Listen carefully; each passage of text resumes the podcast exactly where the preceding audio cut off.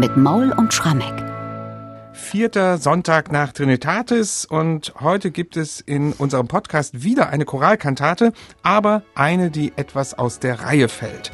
Ich rufe zu dir, Herr Jesu Christ.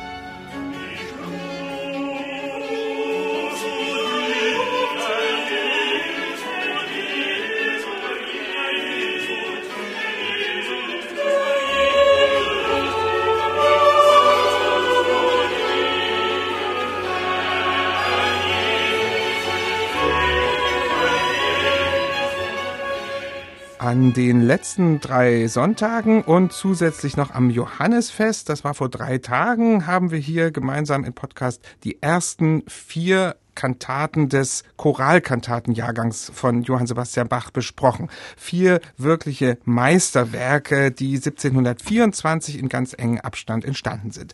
Heute gibt es wieder eine Choralkantate zum vierten Sonntag nach Trinitatis, aber ich habe es eben schon gesagt, eine, die aus der Reihe fällt. Michael, eine, die erst viel später dazugekommen ist. Wann und warum?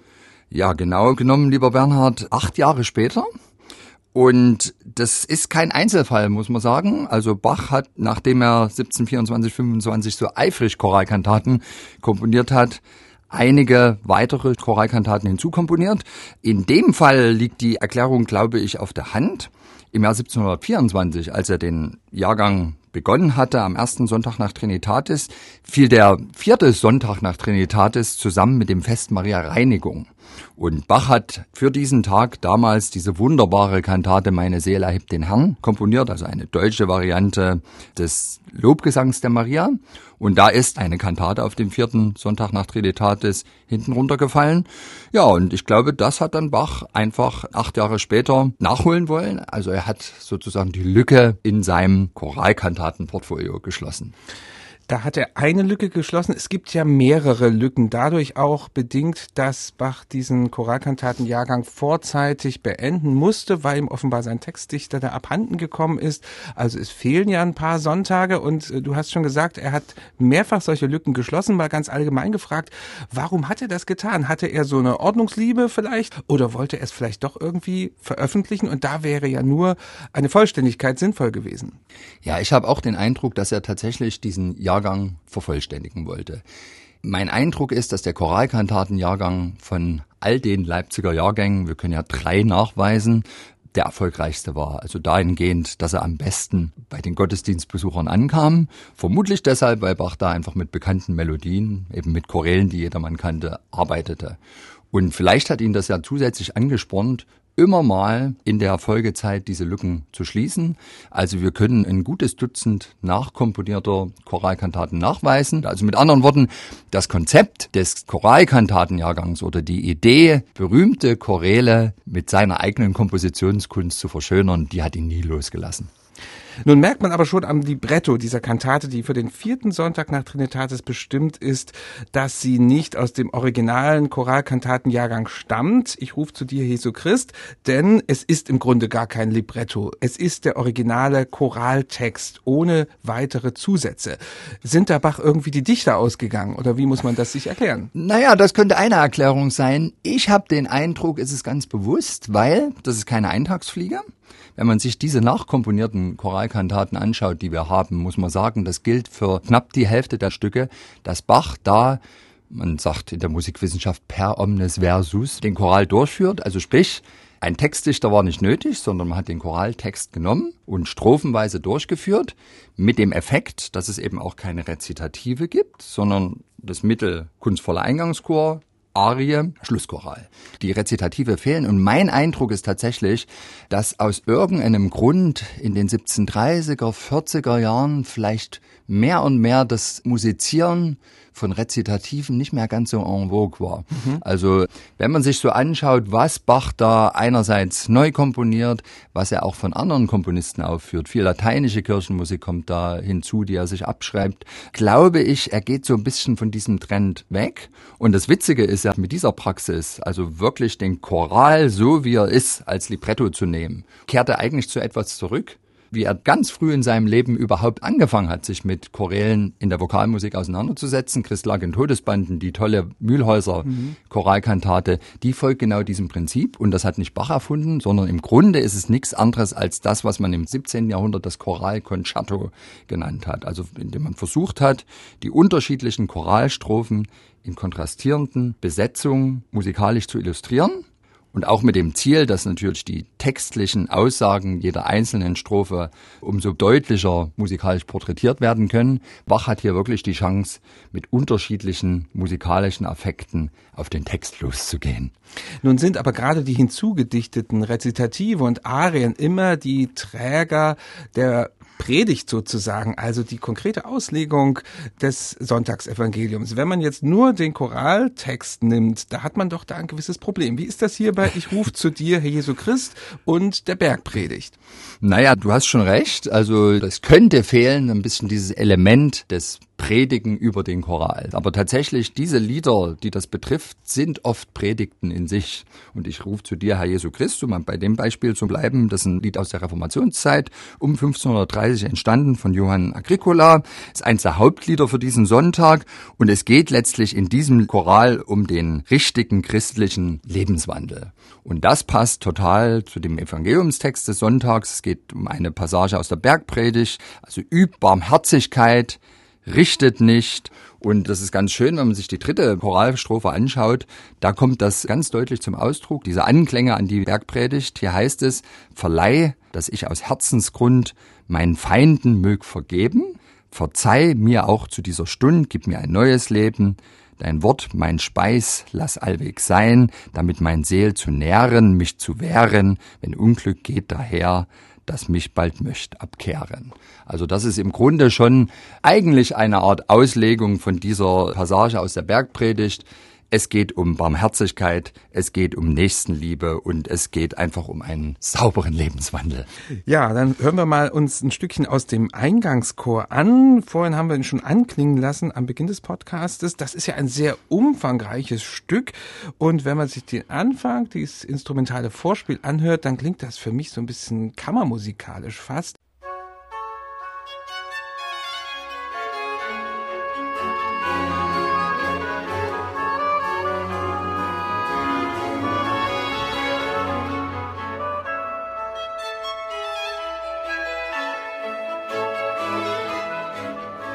Ja, er geht wirklich erstmal los wie ein beschauliches, aber raffiniert gesetztes Instrumentalwerk.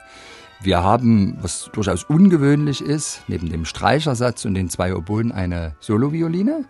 Und dadurch wirkt es auch erstmal sehr kammermusikalisch.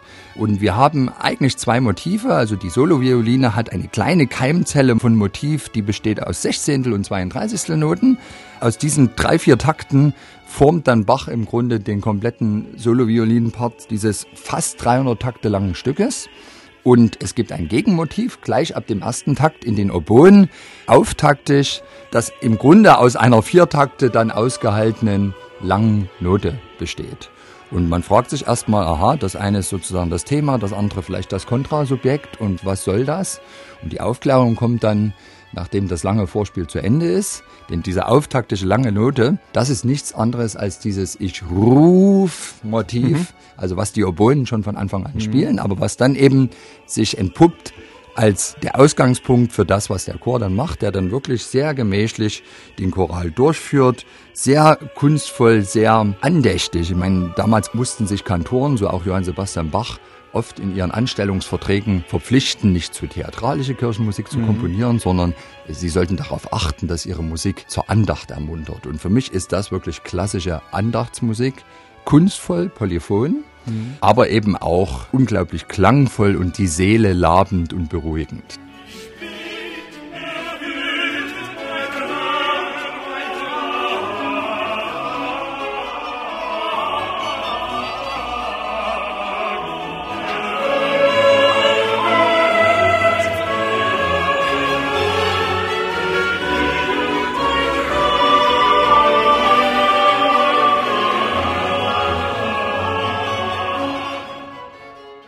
So wird also der erste Vers des Chorals Ich ruf zu dir, Herr Jesu Christ, hier im Eingangschor von Johann Sebastian Bach vorgestellt. Ja, und dann folgen drei Verse, die in Arien verwandelt wurden in dieser Kantate.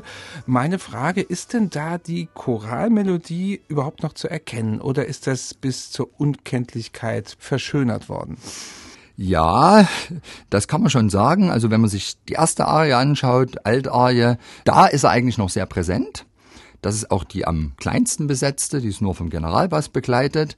Dann in dem dritten Vers, also verleiht er sich aus Herzensgrund, ist der Sopran dran. Da darf auch dann schon die Oboe da Caccia mitspielen. Da ist er nur noch untergründig vorhanden und so komplett eigentlich nur noch vom Kenner irgendwo zu finden in kleinen Splittern ist er dann in der letzten Arie wo im Grunde Bach nochmal da ansetzt, wo er im Eingangschor begonnen hat, was die Farbigkeit betrifft. Da erscheint nämlich die Solo-Violine wieder und jetzt allerdings in einer ganz besonderen Verbindung. Die Solo-Instrumente sind die Violine und das Fagott. Also wir haben wieder so eine Art verkapptes Doppelkonzert für Violine und Fagott in das der Tenor eine Choralstrophe hineinsingt, aber das Ganze ist eben wirklich vor allem instrumental getragen. Das wirkt wie ein Perpetuum mobile, wie die da munter miteinander konzertieren, wobei es dann einen atemberaubenden Moment gibt. Hier heißt ja der Text, lass mich kein Lust noch Furcht von dir in dieser Welt abwenden, beständig sein ans End gib mir, du hast's allein in Händen. Und wem du's gibst, der hat's umsonst.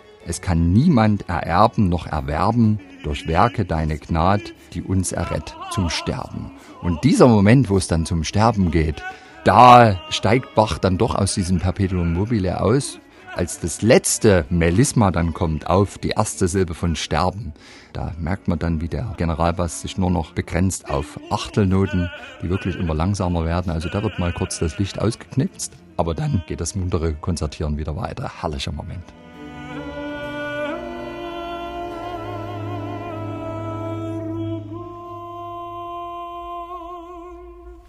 Die uns errett vom Sterben.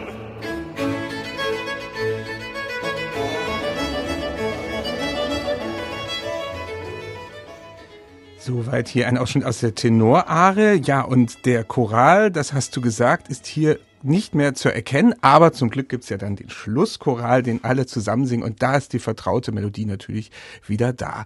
Ganz kurze Fazitfrage an dich, Michael.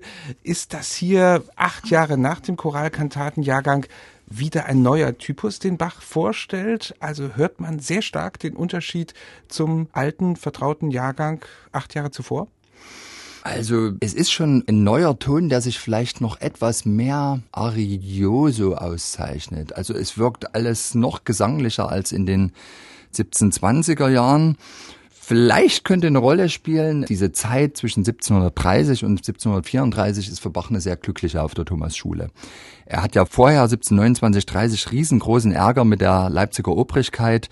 Der Stadtrat hat ihm das Auswahlprivileg für künftige Thomaner stark beschnitten. Der Stadtrat will einfach mehr Kinder von bedürftigen Leipziger Familien ins Alumnat bringen. Ganz gleich, ob die jetzt großes oder geringes sängerisches Talent mitbringen, darüber ist Bach stinkesauer und ist eigentlich 1730 drauf und dran, Leipzig zu verlassen. Und dann kommt ein neuer Rektor in die Schule, Johann Matthias Gessner. Und das ist ein großartiger Diplomat und der kriegt es tatsächlich hin, also eine ganz zerfahrene Situation zu moderieren und die Konflikte zumindest zu minimieren und aufzulösen. Bachs Wunsch in Sachen brauchbares sängerisches Potenzial im Thomaner Chor wird wieder mehr nachgekommen. Man weiß von Zeitgenossen auch, dass Gessner den Bach enorm geschätzt hat. Und es heißt sogar, er sei sehr, sehr gern in die Singestunde des Kantors gegangen. Zitat, wohin sonst nicht leicht ein Rektor kam. Also der muss da immer fasziniert äh, zugehört mhm. haben. Und in der Zeit kann man wirklich beobachten, dass Bach wieder mehr Kirchenmusik komponiert. Das ist die Zeit, in der auch das Weihnachtsoratorium entsteht. Und hier bei dieser Kantate habe ich schon den Eindruck, dass es ein ganz exquisites Stück wo Bach toll zeigen konnte, was seine besten Thomaner so drauf hatten. Es gibt so ein schönes Zitat auch von Gessner aus dem Jahr 1732, als diese Kantate entstanden ist. In dem Jahr wurde nämlich die Thomasschule wieder eingeweiht. Da hatte man eben zwischen 1730 und 32 zwei Etagen oben drauf gesetzt. Und in der Wiedereinweihungsrede hat der Gessner, das war auch hochpolitisch durchaus, vor den Mitgliedern des Stadtrates und vom Thomanerchor gesagt, wie wichtig eben dieses Werk der Thomasschule ist, dass dort so sehr auf die Musik geschaut wird und regelmäßig Singestunden gibt und man damit den Gottesdienst verschönert, denn man solle sich immer gegenwärtig sein. Wir verfolgen hier ein Werk, so sagt es Gessner, was selbst die himmlischen Herrscher jeden Tag tun. Und insofern finde ich, ist diese Kantate ja ein ganz schöner Soundtrack zu dieser Rede. Wunderbarer pädagogischer Ansatz, der mir heute auch viel zu kurz kommt, denn heute gibt es in der Schule viel zu wenig Musikunterricht. Hochaktuell. Ja. Also Gessner lebe hoch, nachdem wir die sofort eine Schule benennen.